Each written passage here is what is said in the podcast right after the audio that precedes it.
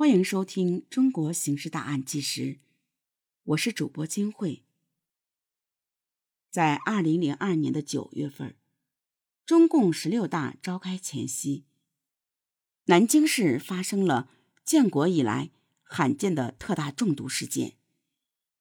一个无知的小人物，由于生意竞争的恨意，在南京东郊汤山镇的一家早点铺中投毒。造成数百名无辜市民中毒，四十二人死亡，酿成震惊中外的大事件。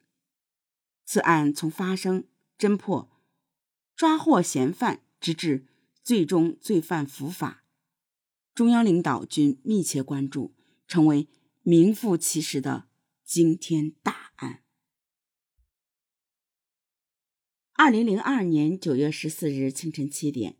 李现和自己的三个兄妹正在玩耍，闻到了烧饼的香味。他们高兴地买了两个，李现自己吃了一个，并将另外一个让三个兄妹分。突然，四个孩子全部倒下了，血咕咕地涌出嘴角。两个孩子当天死亡，最后一个也没躲过死神。当刘木岗李家乱成一团时，汤山镇简直是炸了锅。而李县兄妹买烧饼的地方，正是从汤山镇的烧饼铺批来的。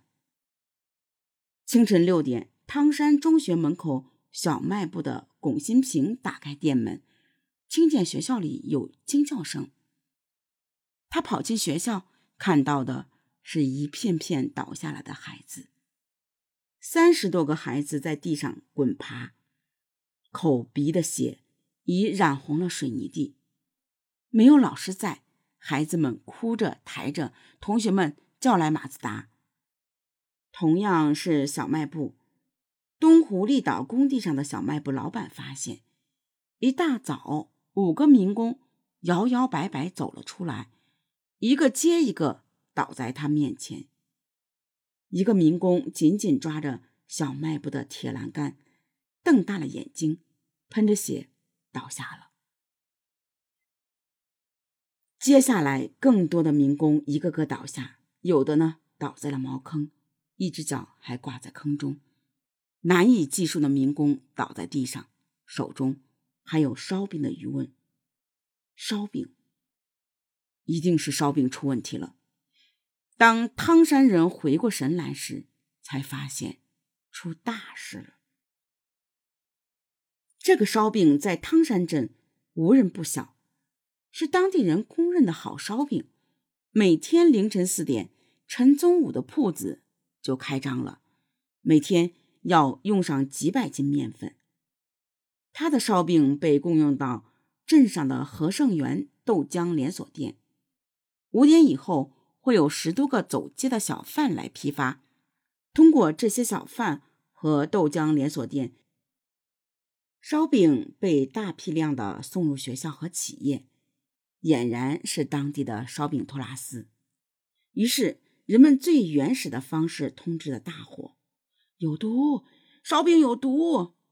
七点左右，当人们从和盛园豆浆店女工段桂红推的早点车旁。喊过时，性格直率的段桂红来气了。怎么会呢？我吃给你们看。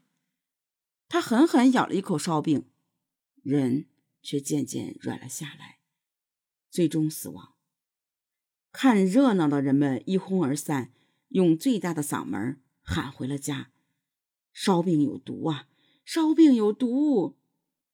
汤山镇所有的交通工具。都成了抢手货。倒下的民工被扔上了工地上用来运送建材的卡车，向附近的汤山医院开去。卡车拖着横七竖八的中毒者，来回跑了几趟，才将工地上的民工送完。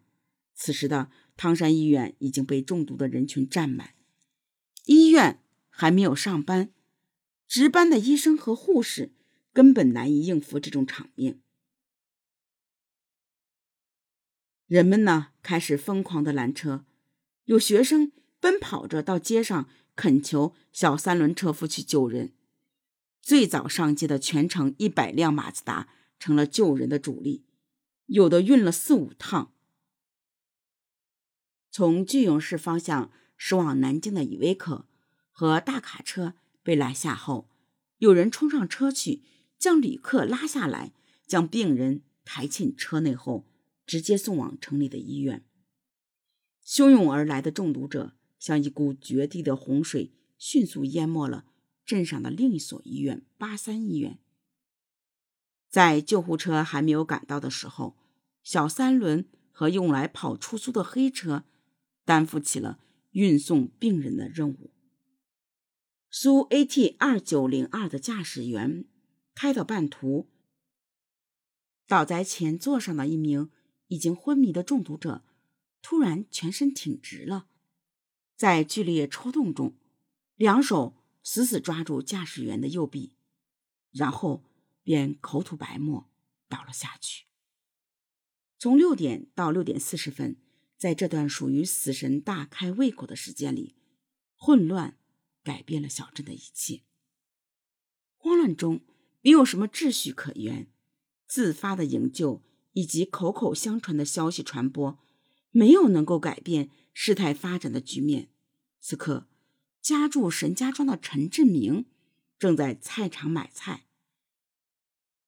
想起来丈母娘来家中住几天，便顺带到离菜场不远的烧饼店，买了几个烧饼回去给老人当早点。从镇里骑车回沈家庄还要二三十分钟的时间。但这已经足够离开了此时的消息传播半径。结果，陈志明的母亲孟江英被烧饼害死了，而丈母娘仍在医院抢救。